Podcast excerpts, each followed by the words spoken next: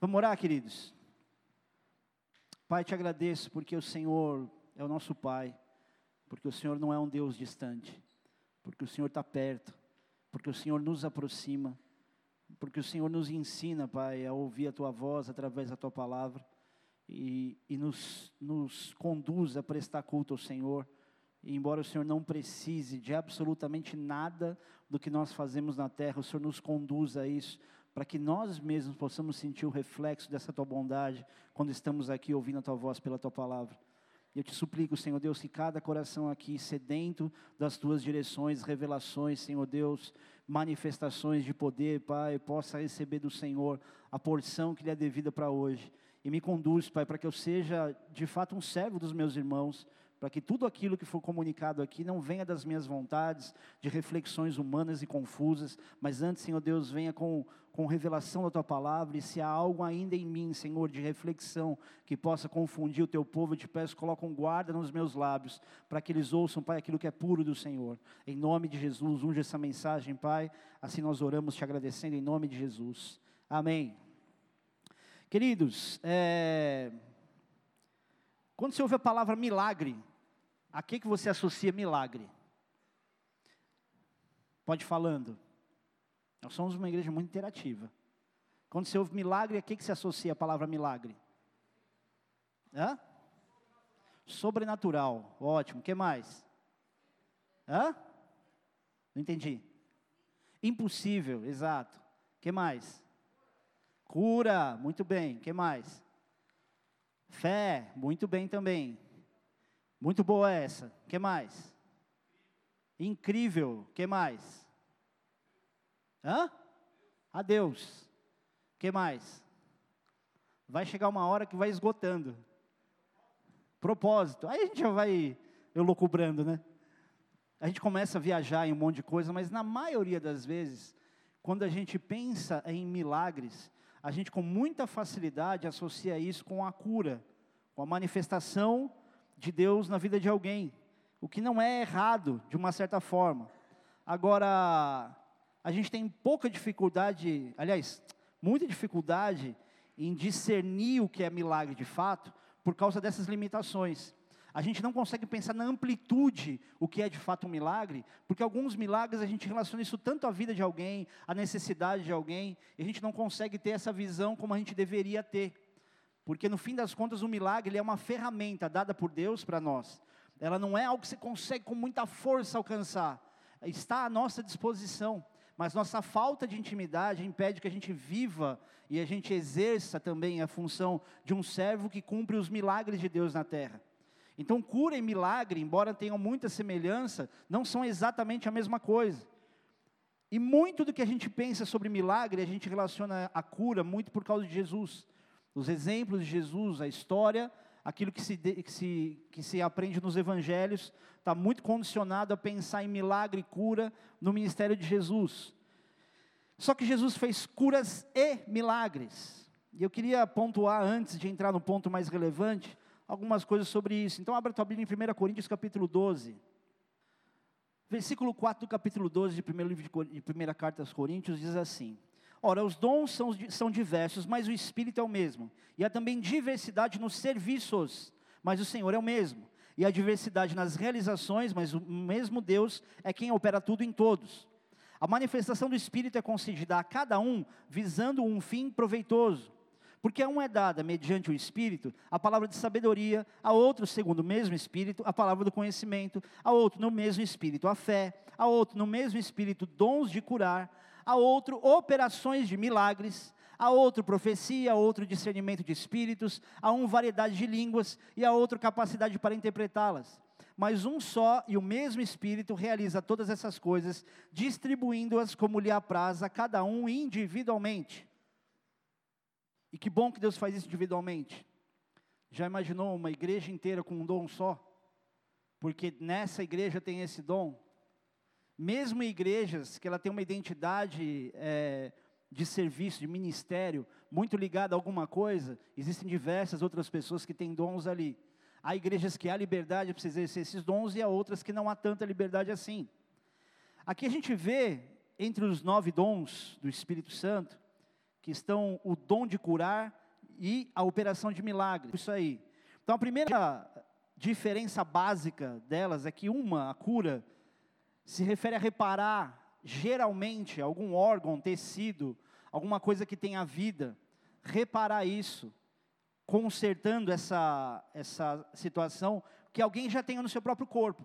Então, quando você fala de cura, dificilmente você vai falar de cura de uma ferramenta, cura de uma máquina. A cura está totalmente ligada à vida.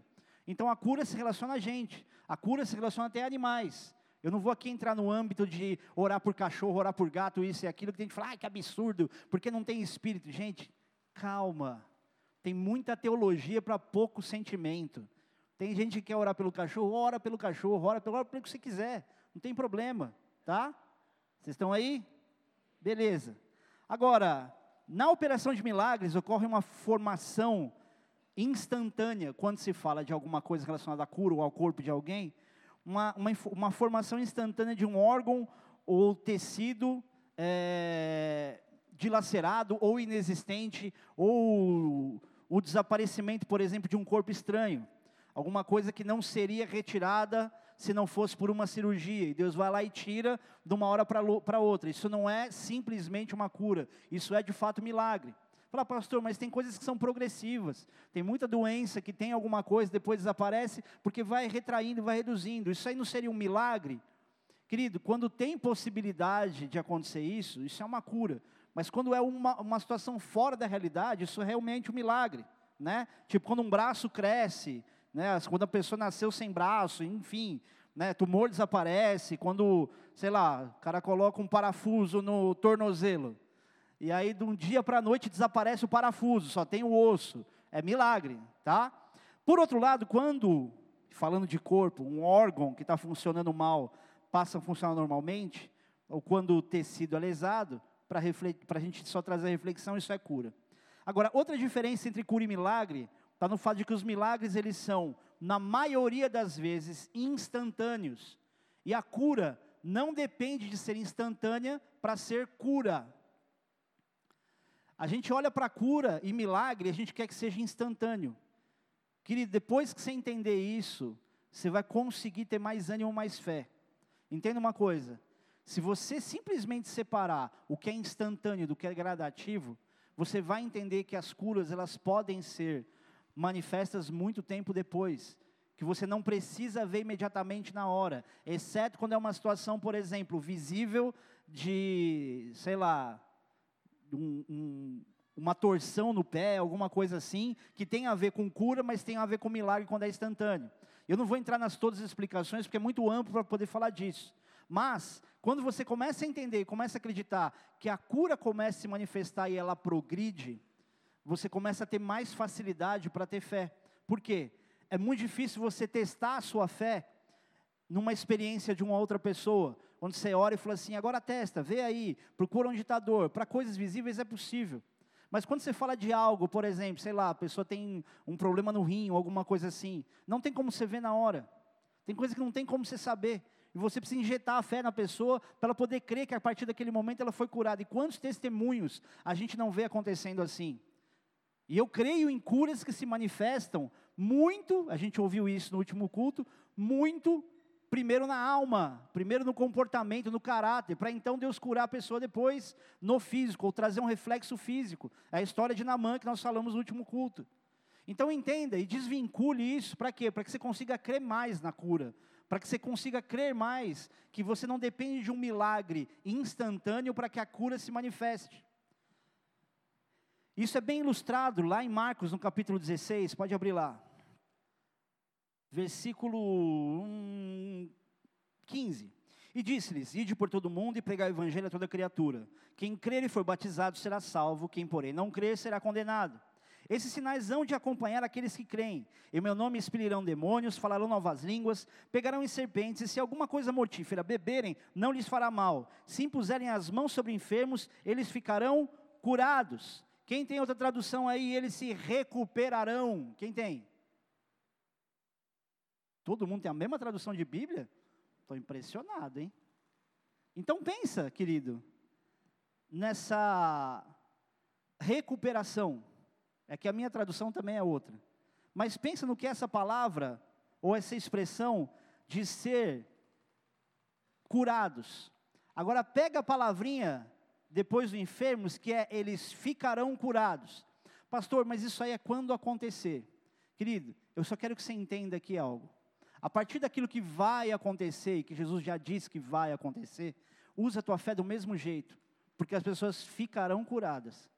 Elas vão se curar, ou nas outras traduções, elas se recuperarão. Ou seja, isso é uma prova de que muitas curas são processuais. Há um processo de manifestação de Deus. E nesse trecho de Marcos, ele fala justamente isso. E quando a gente lê também, querido, que os crentes podem pôr as mãos sobre os enfermos e eles se recuperarão, é justamente isso também. Você coloca a mão sobre alguém e vai ver um processo dessa recuperação. Só que nesse período de tempo, uma das coisas que as pessoas quase não falam, é que quando você ora por alguém para que a pessoa seja curada, isso seja uma situação processual, até que ela consiga ver o que está acontecendo, muito disso tem a ver também com a maneira como a pessoa vai continuar conduzindo a própria fé. Vamos entender aqui. Se por um acaso Deus permitiu que alguém passasse por uma doença grave, sei lá, seja ela qual for, mas não visível, e você ora pela pessoa e você crê, e ela também, que ela foi curada, afinal de contas, todo mundo quer acreditar que vai ser curado. O benefício todo mundo vai querer. Só que com o passar do tempo, é, essa pessoa entendeu nessa doença como é que ela estava levando a vida dela. E ela entendeu que Deus colocou aquela doença para que ela se voltasse a Deus, para que ela não perdesse a própria vida, nos, nas próprias vontades do jeito que estava vivendo. Aí ela, alguém ora por ela, ela começa esse processo de cura, só que ela desencana, ah, eu estou bem já. E diz Pinguela, o que, que pode acontecer? Não é uma regra, mas o que, que pode acontecer? Deus trazer a pessoa de volta pelo mesmo problema. Muitas doenças, elas não são reflexo de maldição, algumas são, mas muitas doenças não são, são apenas ferramentas que Deus usa para trazer algumas pessoas para certas realidades. E isso acontece com o ímpio, acontece com o crente. Só que quando você fala para um cristão, quando eu falo cristão, para alguém que crê sobre essa questão, ele vai se posicionar, se precisar se santificar, ele vai, ele vai se manter firme, ele vai ver isso acontecendo. Agora, quando é uma pessoa que só quer o benefício da cura, talvez a postura dela, depois de uma oração sobre cura, ela justamente impeça a pessoa de viver fisicamente ou perceber o sinal dessa cura. Então é importante que as pessoas sejam, sejam ensinadas que essa cura tem total relação com o amor de Deus, com a visitação do Senhor através de uma experiência como essa, e não como uma situação pontual que vem alguém, um pastor, ou seja lá quem for, ora por você e você é curado. Por que eu estou falando isso? Porque está sendo muito comum, infelizmente, na igreja e nas igrejas, você procurar o pastor, procurar alguém que tem alguma autonomia para orar por alguém, e a pessoa só querer o bom conselho, aquilo que ela quer ouvir para se dar bem, resolver determinado problema, mas a pessoa não quer mudar de comportamento. Querido, mudança de comportamento não tem nada a ver, eu não vou falar, eu falo sem medo de errar, não tem nada a ver com doutrina de igreja. Tem coisa que, independente de você frequentar uma igreja ou não, quando você recebe a visitação do Espírito Santo e você converte a sua vida em direção a Deus, porque conversão é mudança de direção. Estava indo para o buraco, estava indo para a morte, Deus, você se converteu, mudou a sua direção para o caminho onde Jesus é o alvo. Quando você, a partir disso, querido, você se converte, independente se você está numa igreja ou não, a tua conduta muda de dentro para fora. Não é porque o pastor te diz, ó, oh, você não pode isso, não pode aquilo. Seria insuportável viver assim. Todo mundo te colocando uma, uma, um tapa-olho de cavalo, que não pode olhar para o lado, você olha só aqui, isso aqui é minha fé, essa. Mas na verdade Deus quer que você tenha uma visão ampla das coisas. Que você não faz as coisas ou deixa de fazer porque a igreja manda, porque o pastor manda, é porque você não quer. Você não é mais louco porque a tua igreja que você frequenta, ela te obriga a não fumar, não beber, não fazer isso. É porque você entendeu o nível de escravidão que você estava. E aí, quando tem uma necessidade, uma manifestação de cura na vida de alguém assim, e ela não experimenta na continuidade dessa postura, ela também não vê o final do que Deus quer fazer com essa cura, essa recuperação. E a falta, querido, de entendimento desse princípio de cura processual é uma das causas, talvez maiores, pelas quais muitas pessoas não recebem cura divina. Mesmo quando o dom de curar está sobre uma pessoa que ora por ela. Tem a ver com a incredulidade, mas tem a ver com a postura. Tem a ver com a postura quando eu falo, não é que você nunca vai pecar na vida, meu Deus, então só posso ser curado se eu nunca errar, não. É a intenção do teu coração, porque as misericórdias de Deus se renovam sobre nós toda manhã. Se acordou de manhã, tem uma misericórdia de Deus se manifestando sobre a tua vida só por você ter acordado até. E se o indivíduo confessa, por exemplo, que ele não recebeu a cura, ou que ele teve alguma resistência nisso, naturalmente vai ser inativa a manifestação do poder de Deus. Tem muita gente que tem resistência. O próprio Jesus, e a gente falou disso, teve lugares que ele não pôde, não porque ele não consegue, ele em si, mas ele não podia fazer muitas curas, muitas curas e milagres porque as pessoas não criam, por causa da incredulidade deles, diz a palavra. Então tem total relação com isso. E um exemplo de cura gradativa, junto com aquilo que a gente entende também ser um milagre, também está em, tá em Marcos, só que no capítulo 8, olha lá.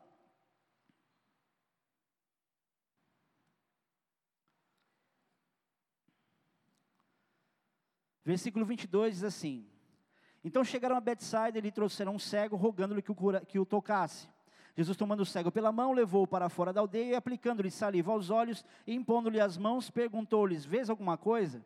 Este, recobrando a vista, respondeu: Vejo os homens, porque como árvores os vejo andando. Até aí por enquanto.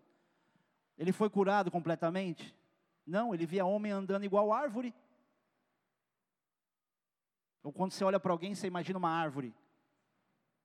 E aí, na sequência disso, versículo 25: Então, novamente lhes pôs as mãos nos olhos e ele, passando a ver claramente, ficou restabelecido, tudo se distinguia de modo perfeito. E mandou Jesus embora para casa, recomendando-lhe: não entres na aldeia.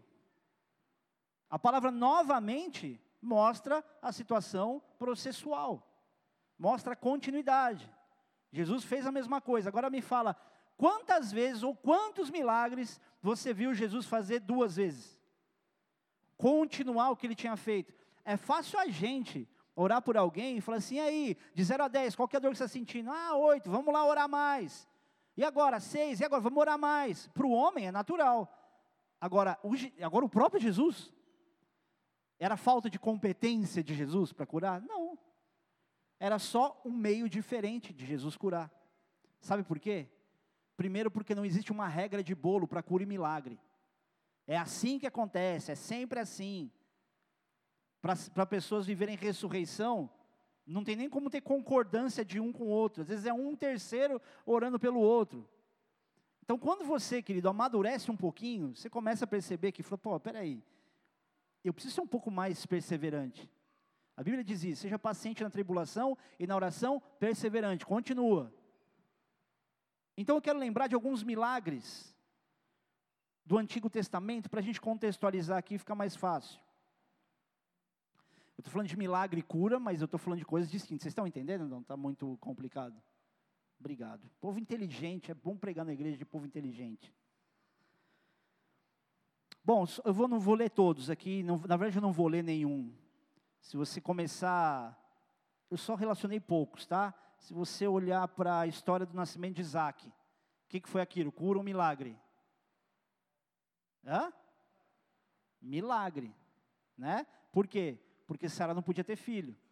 E Abraão já estava, na época, Abraão estava avançado de idade, ou seja, não tinha aquela disposição peculiar de um homem viril, não é? Então, enfim.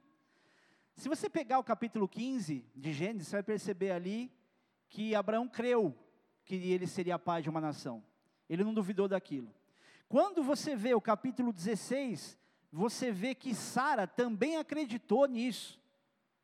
Tanto que ela pega uma serva dela, ela apresenta ao marido para que então possa ter filho. Se ela já quisesse, ou já pensasse, ou já fosse forçar a barra em relação a isso, ela poderia ter feito isso muito antes, concorda? Não precisaria esperar um anjo trazer um recado, o próprio Deus falar que ela ficaria grávida ou que, que ela ia ser mãe também junto com, com Abraão de uma nação. Então, só naquele momento, ela acreditando na palavra que ela recebeu da parte de Deus, que ela seria, que Abraão seria esse pai, ela oferece Agar para Abraão ter intimidade com ela, então nasceu o seu filho, que era Ismael e que não era o filho da promessa.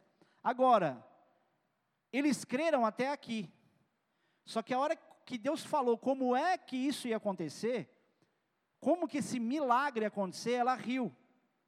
Ela riu e a Bíblia diz no seu íntimo. Não é aquela risada, tipo, é que nem é que nem é que nem um vídeo que eu mandei no grupo dos diáconos, que eu falei assim, olha, super engraçado o que você disse. Por dentro eu tô rindo demais. É que não dá para ver. Que nem agora, pessoal, eu estou rindo muito. Por dentro, com Deus, porque ela não ia ser escrachada, mas no íntimo Deus conhecia. Falou, ela está duvidando. E de fato ela estava. O problema não era acreditar na promessa, é querer dar um formato para ela, diferente de um milagre. Deus queria que ela acreditasse no milagre e ela estava pensando só no natural. Querido, Deus quer que você acredite num milagre e muitas vezes está pensando só no que é natural, no que é previsível, no que é óbvio. Esse foi um. Na sequência disso, você pegar diversos outros, você vai perceber, querido, que alguns deles se unem em uma palavrinha: propósito. Milagre para acontecer, ele não envolve só vontade, mas também envolve propósito. E não que eu estou especificando aqui o que seja. Bom, enfim, vou resumir mais aqui. É que é muita coisa, eu escrevi muito, mas aí no fim das contas eu do que era sintetizar. Além de Isaac, vocês lembram a transladação de Enoque? Foi um milagre ou não foi? Foi. O que aconteceu com Enoque?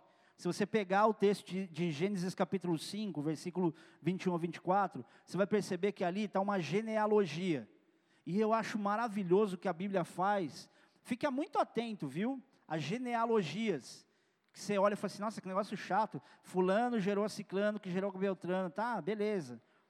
Geralmente, no meio de muitas histórias, de muitas explicações de genealogia, tem algum milagre acontecendo ali. Tem alguma coisa sensacional. A oração de Jabes a mesma coisa. Você vê lá o momento onde, numa, numa continuidade de explicação de genealogia, está lá Jabes que fez uma oração. O nome dele era Porque com Dores dê a Luz. No fim das contas, ah, não, não é, desculpa, Tô, ou é isso mesmo? Quem se lembra? Estou confundindo com Icabode. É isso aí, não é? Obrigado. Aí Icabode é foi-se a glória. E aí você vê lá a história dele, ele pede para Deus algo, uma oração simples, Senhor, que me livre de todo mal, me alargue as estacas, tudo que vão ter bem comigo. Oração de criança quando vai comer, obrigado essa comida, amém. E Deus ouve e responde a oração dele, continua a genealogia. Nessa história de Enoque, a mesma coisa. Uma genealogia, pedacinho de Enoque que gerou fulano. E na sequência disso, a explicação total da vida de Enoque. E andou Enoque com Deus e já não era, porque Deus o tomou para si. É a história de Enoque. Conta a história de Enoque para alguém. Ah, foi trasladado para o céu, não viu a morte. É ou não é? É milagre? É milagre. Olha, por exemplo, a Torre de Babel que, que houve? Confusão de línguas. Eles queriam edificar uma torre para que fossem eles conhecidos e subir ao céu de alguma forma e chegar o mais próximo do céu. Mas na verdade não tinha nada a ver com Deus essa história. É para que eles se concentrassem no lugar só, ao invés de cumprir o que Deus queria que o povo se espalhasse. E Deus cria o quê? Uma confusão entre línguas. É sabido por todo mundo que as tendências de idiomas partem disso. Não é tipo, ah, um dia Deus criou um povo em tal lugar e começaram a falar. Não. As pessoas já não conseguiam se entender. Então tiveram que se espalhar. Concorda? Isso foi um milagre ou não foi? Uma manifestação de Deus fora do comum. Foi só para o mal? Não, Deus usa isso para o bem até hoje. Se você observar a história de Moisés, então não vou nem enumerar tudo, né? Sarça ardente, praga do Egito, abertura do Mar Vermelho, coluna de fogo à noite, nuvem durante o dia para o povo passear, sair no deserto, Deus mandar maná, pão do céu, Deus mandar codorna no meio do deserto para todo mundo comer, né? sei lá, tirar água da rocha, enfim. Olha quantas milagres. Não é processo de cura. Manifestação de Deus instantânea, mas coletiva. Mula de Balaão falando. É normal mula falar? É normal. O que tem de mula que fala? Brincadeira, gente, tá? Nossa, um pastor chamando as pessoas de mula. Brincando, brincadeira. Por isso que o crente é tido como chato, não pode brincar com nada, né? Claro, tem uns que passam do limite. Enfim. Queda da muralha de Jericó, milagre, milagre. Ou seja, você vai tocar corneta em volta da muralha, ela cai. Fosse assim, não tinha um prédio em pé em São Paulo, só de buzina. Sol e lua parando, Josué, ele orou, o que aconteceu com o sol? Ele parou, naturalmente também se deteve a lua. É cura? Não, é milagre. É sobrenatural. Elias ora e Deus manda fogo do céu. É cura? Não, é milagre. Elias ora e Deus manda chuva. Elias é levado para o céu sem morrer também não viu a morte. Sadraque, Mesaque e Abednego entraram numa fornalha e não foram queimados. Os guardas que levaram morreram, mas eles não. Milagre ou não? Milagre. A gente associa muito milagre à cura. O milagre é o sobrenatural, o que está acima das coisas normais. Resumindo, Jonas na barriga do peixe, enfim. Então, a grande esmagadora maioria dos milagres do Antigo Testamento ela tem uma evidência daquilo que eu chamo de propósito macro. Isso é uma reflexão minha, tá? Eu vou te explicar melhor. Quando você fala de propósito macro, é um propósito de Deus com um país, com uma nação, com um povo, com um lugar, mas com um ajuntamento e não algo individual. Algumas experiências de milagre que alguns tiveram, como o caso de Balaão, por exemplo, ou o próprio Moisés na sarça ardente no seu chamamento, tem muito, ou o próprio Isaías, tem muito a ver com o que aconteceria com o coletivo o milagre individual para que tivesse um alcance coletivo. Vocês entenderam até aqui? Agora pensa, se você reparar nos milagres do Novo Testamento, só os de Jesus já é uma lista fora do comum. Eu estou falando de milagre, estou nem falando de cura. Mas quando você percebe alguns tipos de cura instantânea, você não tem como chamar de cura processual. E nisso também se envolve o milagre. Então vamos pensar aqui: Jesus curou o filho de um, ressuscitou o filho do outro, ressuscitou o filho, de, é, o filho da viúva, é, curou o paralítico no poço, curou o cego de nascença, ressuscitou Lázaro, libertou o gadareno, curou a sogra de Pedro, curou a mulher com hemorragia, curou um mendigo cego, curou um surdo, o outro cego, libertou a mulher da fila cananeia, ou seja, milagres e curas instantâneas, mas por ser instantâneo é milagre. Amém? Mas sabe o que eu acho muito relevante sobre esses milagres de Jesus ligados à cura? É que a grande maioria, não vou dizer grande maioria, mas muitos desses milagres, cura com milagre, Jesus falava o quê? Não conta para ninguém. Tem uma explicação errada, no meu ponto de vista, onde as pessoas dizem que Jesus conhecia o coração das pessoas. Ele sabia que as pessoas não iam se aguentar. Então ele falava, não conta para ninguém, porque sabiam que iam contar. Eu já ouvi isso de pastor, gente. Já ouvi isso de, cura, de em culto. Você acha que Jesus era manipulador? Dizendo, não conta para ninguém, tá? Já sei que vai contar. Não conta, hein? Hã? Não conta. Sabe o que Jesus queria mostrar com isso? Tipo, olha, eu estou te curando. Esse milagre está acontecendo, eu não estou preocupado com que os outros vejam.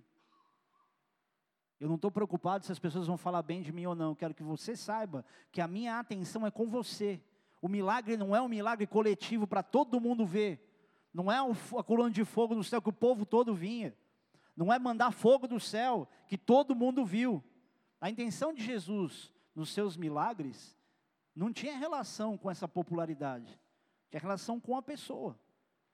Lembra quando ele vai ressuscitar uma menina que ele entra na casa e fala que ela está dormindo? Então falei assim, é esse frango aí, é. O que, que ele faz? Tira todo mundo da casa. Vai lá escondidinho no quarto. A menina depois é curada, ela é ressuscitada. E fala, não conta para ninguém. Por quê? Eu estou provando isso para você. Eu não estou preocupado com o que os outros vão falar. Agora me fala.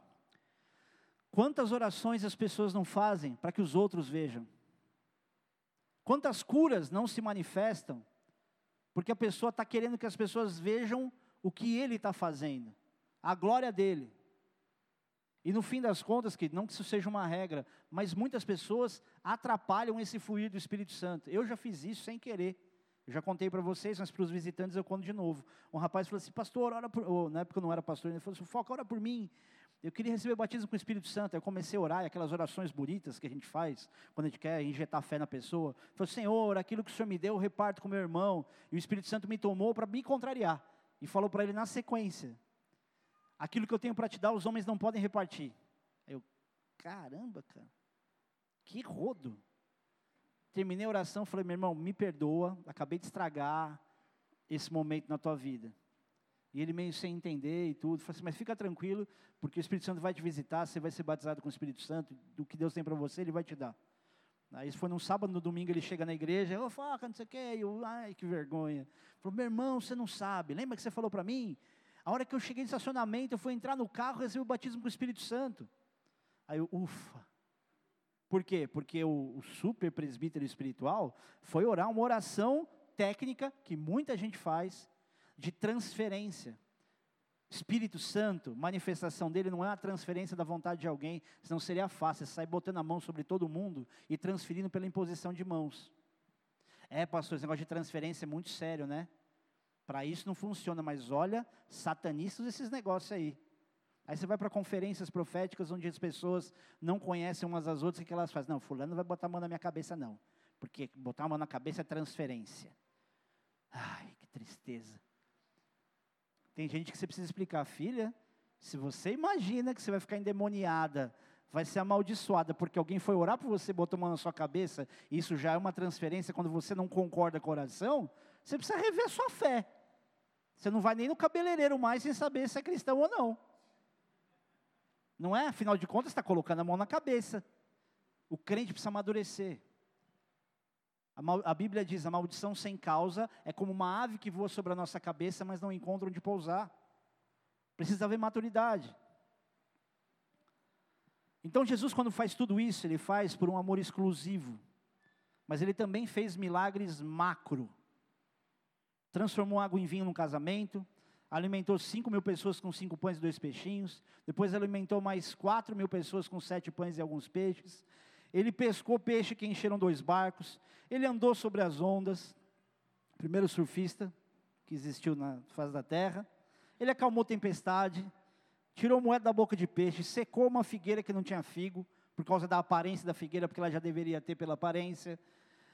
Mas, nem foi só Jesus que fez milagre no, no, no, no Novo Testamento. Se você olhar para Paulo e Silas, eles fizeram um terremoto acontecer por causa de louvor.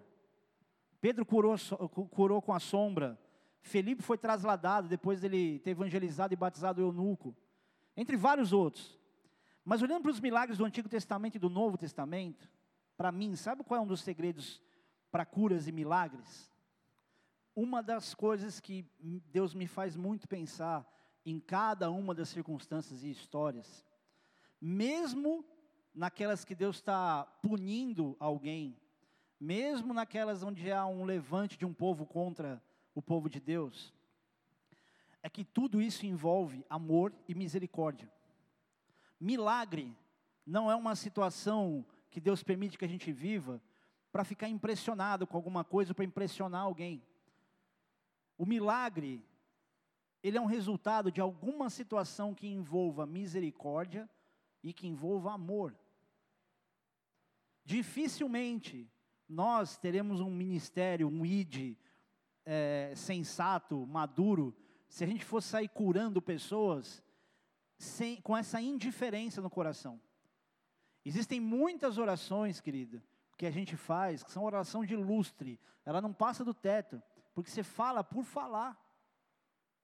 Ontem uma prima minha, a Solange lá de Rio Preto, falou assim: ah, minha mãe estava aqui contando quando ela ia pegar manga com você no pasto e que vocês oravam juntos. Eu falei assim: puxa, posso te falar? Ela me ensinou um negócio tão legal. Eu, ela falou assim: ah, ora aí por tal coisa. Eu fiz uma oração e ela falou assim: sabia que Deus ouve muito mais as suas orações, às vezes, do que as minhas? Eu falei: por quê? Porque você é criança, você tem um coração puro, então Deus ouve melhor você. Aí eu falei assim, mesmo tendo sete anos, eu não tinha essa experiência. Existem orações puras de coração, muito mais capazes de fazer milagres do que orações maduras, de boas palavras, de palavras certas, de comandos certos numa oração. Deus não depende de uma oração inteligente. Deus nunca quis que você soubesse exatamente como é que você está orando. Ele quer o teu coração na oração. Quando num final de culto a gente fala uma oração, as pessoas entregam a vida para Jesus, repetindo o que o pastor está falando, não é porque ela não sabe orar. É só para ela poder lembrar racionalmente do que ela falou para Deus e ela se sentir parte integrante daquilo. Porque qualquer coisa que ela sinta ou pense direcionado a Deus, Deus está ouvindo. Se você olhar a maioria dos milagres do Antigo Testamento, você vai ver que eles foram muito mais coletivos. Mas no Novo Testamento você percebe uma infinidade de milagres individuais. Eu acho isso demais. E você precisa entender isso. Deus, Ele não vai derramar um milagre sobre esta igreja. Ele vai derramar um milagre sobre você. Sobre você, você, você. Cada um com a sua realidade. A maravilha dessa, desse milagre do Novo Testamento é justamente isso, essa forma personificada que Deus tem de te usar ou de manifestar o um milagre sobre você para o teu benefício. E é importante pensar também que as circunstâncias que aconteceram cada uma dessas situações, elas vão nos ensinar que Deus fez tal milagre pensando e visando na misericórdia, no amor de alguma forma. Olha a história, por exemplo, de Sodoma e Gomorra. Deus destruiu uma cidade inteira corrompida. E Deus tira dela pessoas importantes para Abraão. Porque não dá nem para dizer que, que Ló, quando ele saiu, ele dividiu, que eles se dividiram, Ló e Abraão, porque os pastores estavam brigando entre si. Não dá para dizer que ele escolheu alguma, uma direção de algum lugar, só para tipo, não, qualquer lado tá bom. Ele escolheu um lado por talvez por uma ganância, não posso pregar isso com verdade absoluta, talvez por uma ganância de querer uma parte melhor, do, do de, de, escolher o lado melhor para poder se dividir e se dar bem. Abraão ficou com o resto. Só que no fim das contas, ele, um dia ele abriu a janelinha da tenda dele, onde é que ele estava? No meio de uma cidade promíscua, onde os caras queriam abusar da, da, do, dos próprios anjos que foram lá dar o recado para ele. Mas por amor, mesmo no milagre da destruição, na manifestação do poder de Deus, destruindo, mandando fogo sobre Sodoma e Gomorra, ele tirou alguém de lá. Talvez, se a história de Ló não fosse tão relevante para provar esse amor, não teria nem a conversa de Abraão antes, falou assim, Deus, mas se encontrar ali 40 justos, você vai destruir a cidade? E 10, depois ele calou a boca. Se você olhar o contexto inteiro, você percebe, isso aqui não é a ira de Deus, não é aquela coisa de, ah, Deus, ou só a ira de Deus. Existe uma situação de uma historinha de amor aqui, da misericórdia de Deus se manifestando. E uma das razões pelas quais é importante a gente perceber diferenças em milagres coletivos e milagres individuais, é que geralmente o milagre coletivo, para todo mundo ver, ele impressiona na hora, mas ele causa um esquecimento muito rápido também. Quantas coisas você não viu pessoas orarem, ou por igreja, ou por cidade, acontecer alguma coisa fora do comum e todo mundo esquecer depois? É ou não é? Quer um exemplo disso? Culto. Deus vem, Ele se manifesta, Ele visita, Ele traz quebrantamento, ou traz uma palavra, ou tem milagre, ou tem cura, alguma coisa, uau, todo mundo viu. Mas todo mundo esquece depois. Esquece, o maior problema do povo de Deus, para mim, é falta de memória. Esquece do que Deus já fez. Individualmente, você tem pelo menos alguma coisa que você fala, cara, isso aqui é muito exclusivo que Deus fez comigo. Se você lembrar dos milagres ou as manifestações de Deus coletivas, você vai perceber como é fácil esquecer. A exemplo do próprio povo de Deus no deserto. Cara, é normal Deus mandar fogo no céu à noite. Alguém já viu um coluna de fogo à noite? Num deserto? Ou em qualquer lugar? Ou uma nuvem que anda sobre você, igual a nuvem em cima do carro da família Adams. E eles esqueceram que Deus mandou pão, que Deus deu até carne, até comer, até sair pelo nariz. Literalmente, texto bíblico. Agora, o que, que tudo isso significa? Que é melhor a gente viver os milagres individuais e fazer as pessoas viverem os milagres individuais Não espere Deus te colocar numa posição de evidência para que a sua manifesta a manifestação de Deus através de você seja sempre coletiva, porque o coletivo cai no esquecimento. Claro que isso não é uma regra, mas na maioria das vezes, quando você recebe uma palavra de Deus para trazer para um povo, sempre tem alguém pensando: imagina, eu sou visitante aqui na igreja, certamente essa palavra não é para mim. E Deus está lá querendo falar com essa pessoa. E tem gente que acha que só vai ser usado por Deus se falar em púlpito. E quando precisa falar individualmente com alguém, esquece. Não fala nada. Tipo, imagina, isso é coisa da minha cabeça. Se eu fosse pensar assim, em cada revelação que Deus me dá, de alguém que está vivendo alguma situação, de alguém que é tal pessoa, eu não falaria nada, porque eu só poderia dar recados coletivos. O que me dá raiva é depois no final, depois de uma semana, a pessoa fala assim, não pastor, eu era aquela pessoa que você falou no culto, falou, por que você não falou? Fica todo mundo achando que eu estou falando por osmose. Marcos capítulo 16, versículo 17 diz, esses sinais hão de acompanhar aqueles que creem. Se você apenas crer, naturalmente os sinais vão te acompanhar. Você vai ser alguém que vai ser um influenciador que faz milagres. Só que primeiro você precisava desvincular milagre de cura. Pastor, mas do que, que você está falando? Eu estou falando de tudo aquilo que foge do normal. Eu estou falando de conta bancária. Eu estou falando do carro. Eu estou falando do teu ambiente de trabalho. Onde as pessoas podem ficar cegas.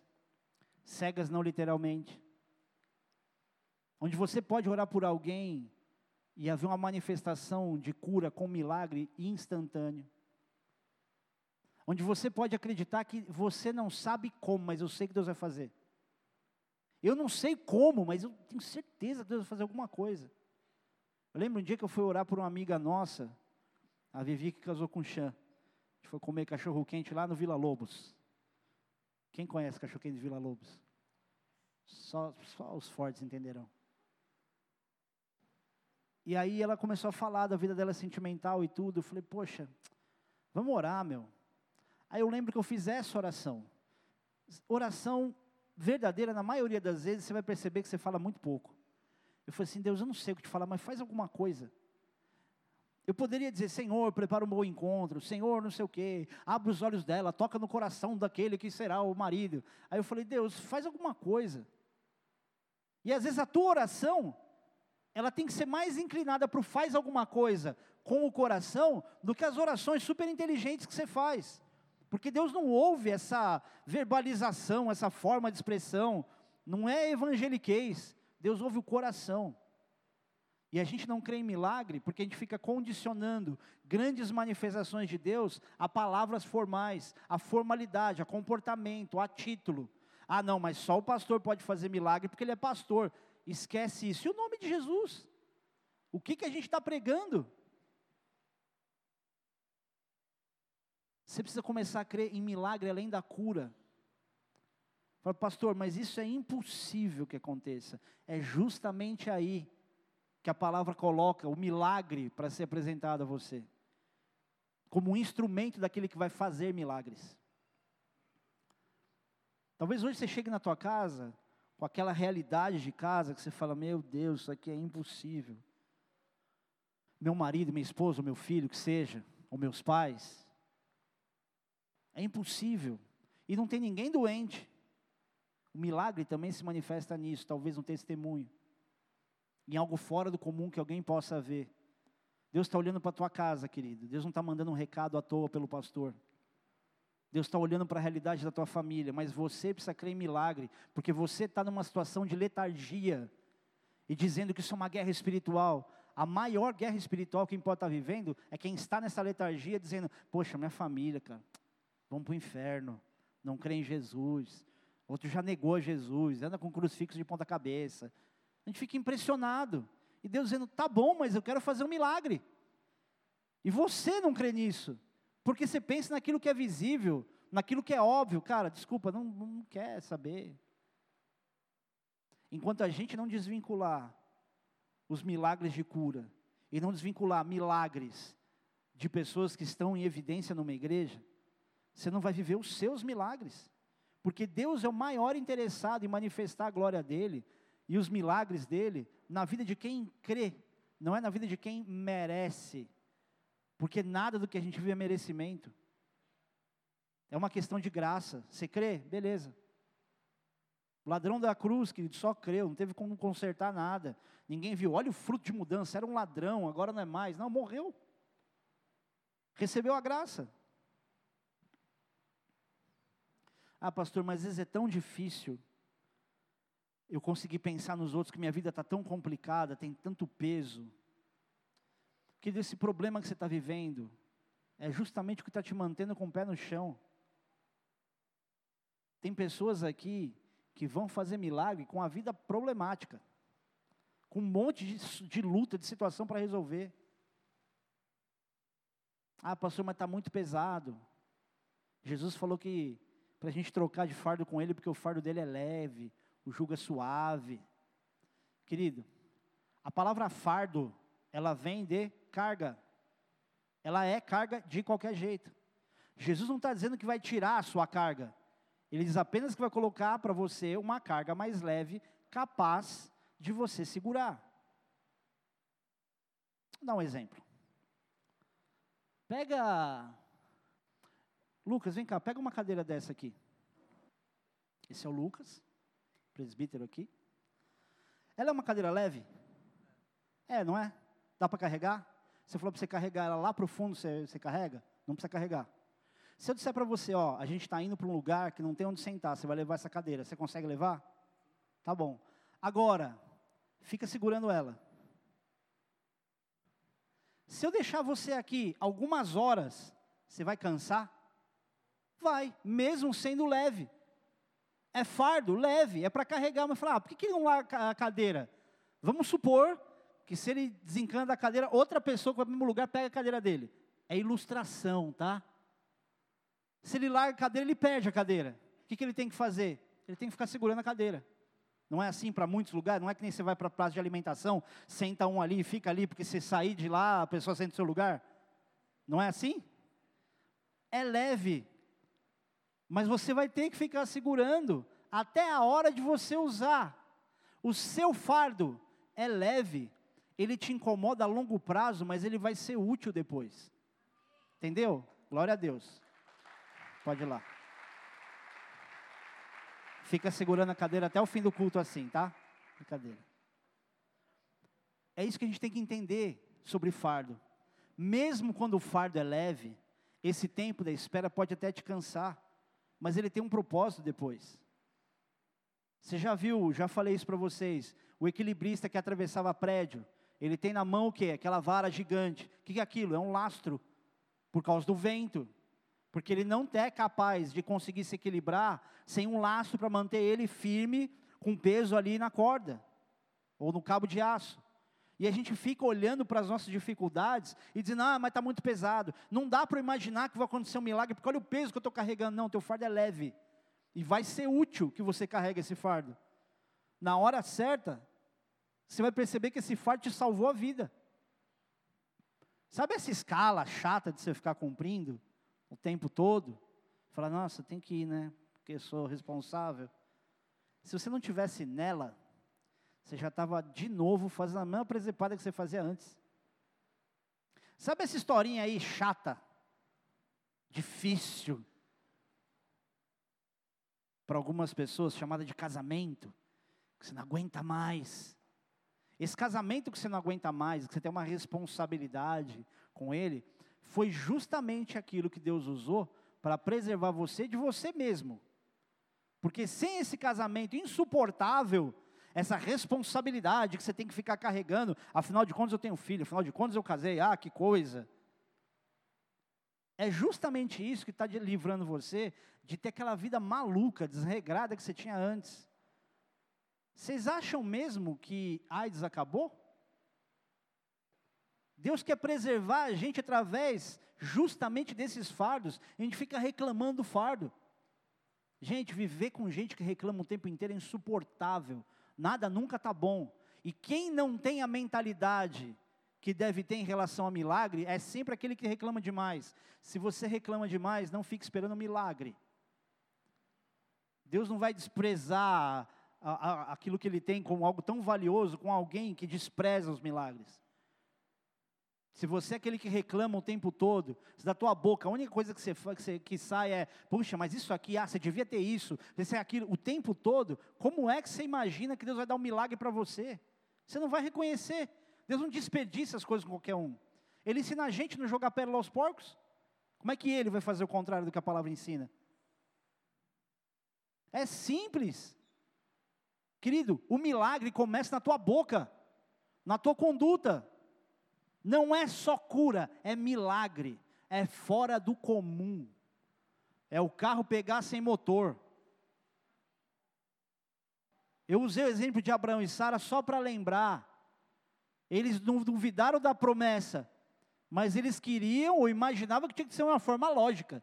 Imagina, Senhor, ela é estéril. Falando isso para Deus, Quantas explicações você dá para Deus de coisas? Não, mas Deus, olha a situação, porque não sei o que lá. Às vezes eu vou conversar com algumas pessoas que eu aconselho, e eu faço um enunciado todo que ela precisa entender para resolver o problema dela. Aí sabe o que ela faz? Ela volta lá atrás e diz: Não, pastor, mas acho que você não entendeu. É que assim, é a minha família. Quando, gente, por favor, eu estou falando de algo extra. Você está trazendo algo lógico.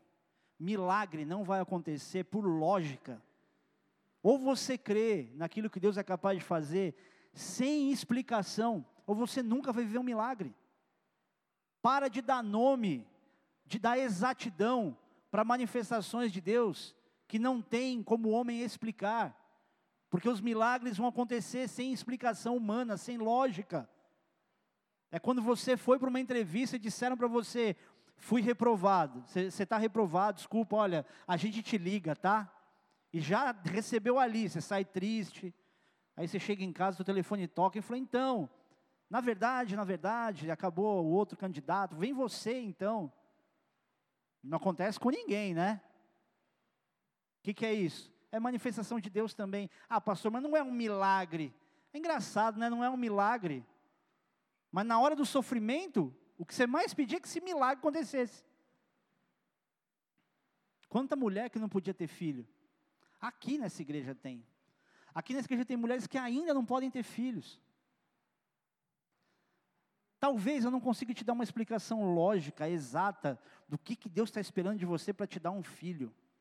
Mas eu tenho plena certeza que só o fato de Deus permitir que você ouça isso agora e que te incomode, pode ser justamente o que Deus queira que você faça em termos de provocar os céus Dizer, Deus, eu creio, não é porque eu mereço, é porque eu creio, eu quero tanto, quero ser como Ana, que também não tinha condição de dar uma mulher para Eucana, e estava lá chorando, aí chega o profeta, tipo, ó, larga a cachaça, meu.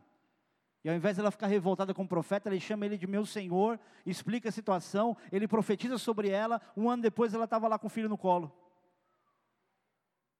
E quem foi esse cara? Samuel, um dos juízes mais relevantes da Bíblia.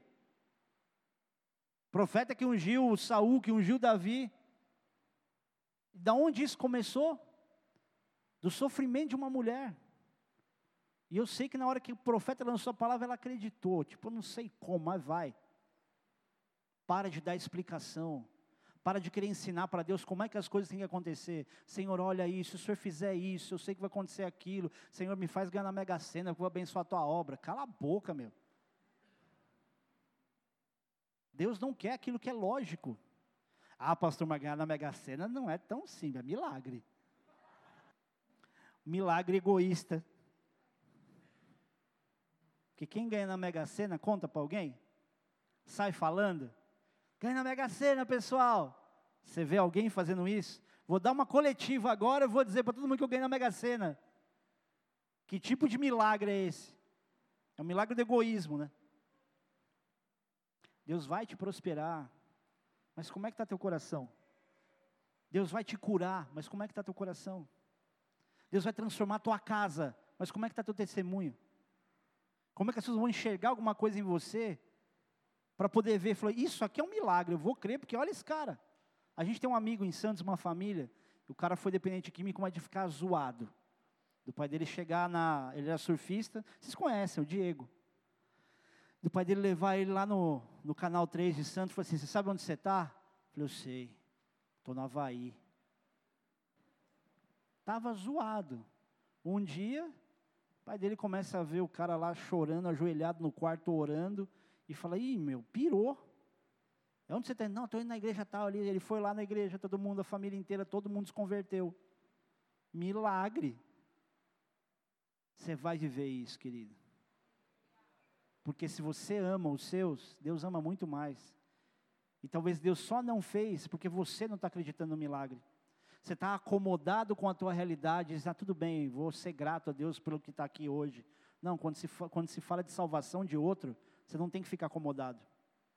Você não pode ir dando tchau, tipo, ah, uma pena, você não confessou Jesus, vai para o inferno aí. É nessa hora que o respeito desaparece e o amor, ele transcende esse respeito. Vou desculpa, eu sei o que você pensa, eu não estou te dando uma religião, eu estou te falando de coisas que você vai ter experiência com Deus, você. Mas abre teu coração. E aí você vai ser o agente de milagres. Você é um agente de milagres. Mas você precisa começar a acreditar nisso. Porque isso não vem por competência, isso vem por graça e misericórdia.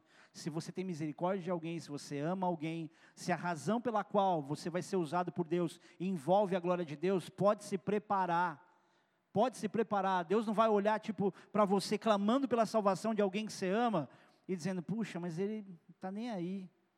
Deus vai criar uma situação por causa da tua fé que mova céus e terra para aquela pessoa que você ama poder ter um encontro que você tem orado para Deus. Eu orei por um amigo meu por 20 anos. 20 anos, cara. E sabe como é que Deus mudou a vida do cara? Com uma bela catástrofe. Até a hora de eu poder cercar, ele ter a experiência individual dele com Deus. E hoje ele prega na igreja, é diácono na igreja. Eu tenho certeza absoluta que algumas pessoas aqui vão viver milagres na área profissional e não é porque eu estou generalizando, é porque eu falo alguns e não todos os desempregados, porque tem gente que ainda não entendeu que Deus está primeiro lapidando o caráter, porque Ele não queima cartucho. Porque se Deus só te der aquilo que é fora do comum, sem mudar o teu interior, você vai jogar no lixo, com poucas experiências, aquilo que Deus está te dando. Você vai dar mau testemunho, você vai fazer tudo aquilo que você não deve, você vai se afastar de Deus, você vai ganhar dinheiro, e a primeira coisa que você vai fazer é não estar na igreja. Só para você entender como eu estou falando a verdade, pensa agora quantas pessoas que você conhece daqui que você não vê mais aqui. Quantas pessoas sentem falta aqui na igreja? E aí, presbíteros e diáconos, quando eu encho a paciência de vocês para vocês estarem aqui, é para vocês não passar essas vergonhas. Quem está sentindo falta de alguém aqui na igreja? Pois é. Quantos desses não foram abençoados de alguma forma e desencanaram? Feche os teus olhos por um instante curas e milagres. Curas e milagres. Pai, eu te peço que o Senhor venha trazer aos teus filhos a mente e o coração deles. As lembranças dos dias difíceis, o que o Senhor fez depois daquilo, daquilo que era parecia impossível ser transformado e que o Senhor traga, Pai, a mente o coração dos teus filhos, as coisas que eles mais têm clamado ao Senhor, e que aparentemente, Pai, eles acham que o Senhor não os ouve. Prova, Senhor Deus, nessa hora, mais uma vez, não não porque o Senhor deva, mas porque estamos suplicando, mas prova, Pai, a tua fidelidade. Prova o teu amor, prova, Pai, a tua força, o teu poder, dando aos teus filhos primeiro um renovo dessa mente para que eles não se conformem com as coisas desse presente século, mas se transformem pela renovação do entendimento e experimentem, Pai, qual é a tua boa, perfeita e agradável vontade. Aleluia.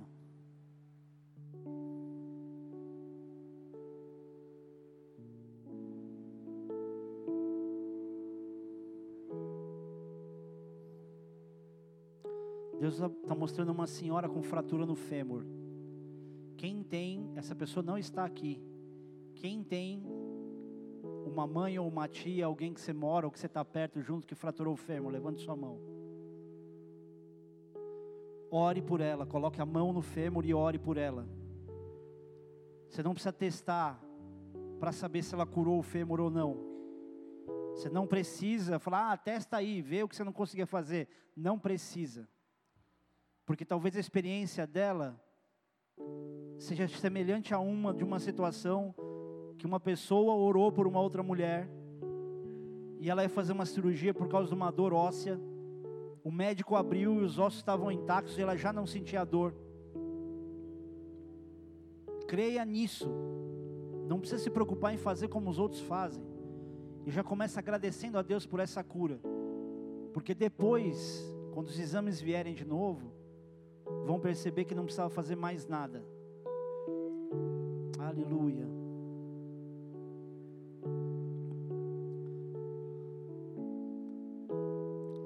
Homem que entrou aqui, você está avaliando a mensagem desde o começo do culto.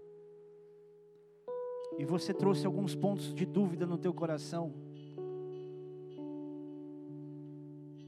Como se você dissesse, não é isso que a palavra diz. Mas depois você foi relaxando e você foi entendendo. E agora está aqui você, pensando se você volta ou não semana que vem.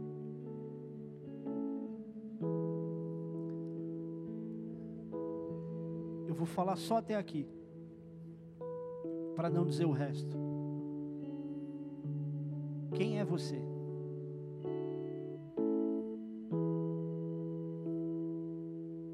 Levanta sua mão só, eu não vou nem falar mais nada, só quero saber quem é você.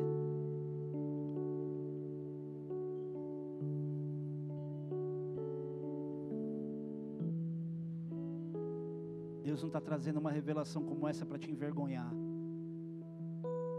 mas para mostrar a importância que você tem para Ele, que Ele tem planos para você. Você se considera um bereiano. Você lê bastante a Bíblia, mas você está vivendo sozinho. Você se aparta do mal, você foge das coisas erradas.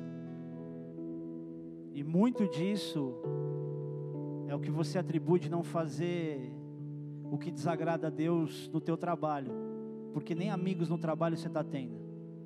Quem é você? Só quero saber quem é você. Eu vou te ver e volto para frente. Ok, vem fala comigo depois do culto, então, se você quiser. Há uma mulher aqui. Você um dia ouviu de uma profeta que você era uma pastora. Você começou a acreditar nisso. Você começou até a se comportar como uma pastora. Só que o tempo foi passando e você começou a perceber que era difícil sustentar essa imagem porque não haviam tantos frutos assim.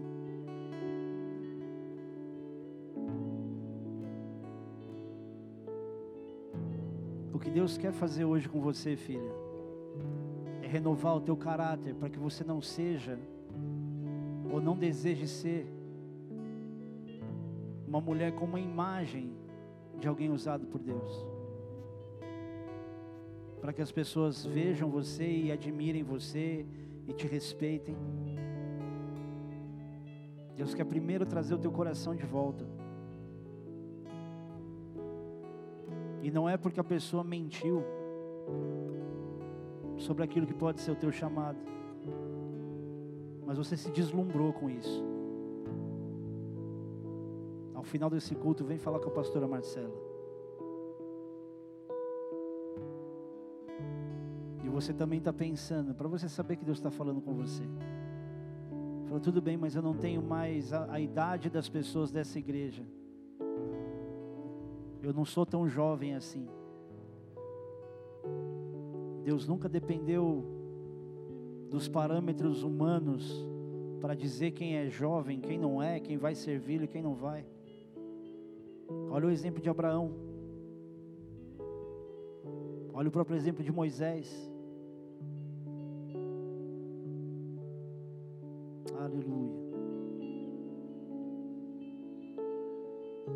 Quero fazer uma oração por você. Talvez tenha vindo aqui pela primeira vez hoje, ainda não confessou com os teus lábios e com o teu coração que você sabe que você é um pecador que precisa de salvação. Não tem nenhuma pessoa nessa igreja perfeita o suficiente que tenha conseguido salvar a si mesmo da condenação do inferno. Todos nós, a começar em mim, um dia a gente teve que confessar essa condição de que vivíamos escravos do pecado mesmo, de que a nossa natureza é pecaminosa, e que a gente precisava entregar nossa vida a Jesus, crendo que Ele morreu na cruz, e o sangue dele, quando foi derramado, pagou as nossas dívidas de pecado, porque o sangue é uma moeda espiritual. Por isso tem tanto sacrifício de tanta coisa, por causa do sangue.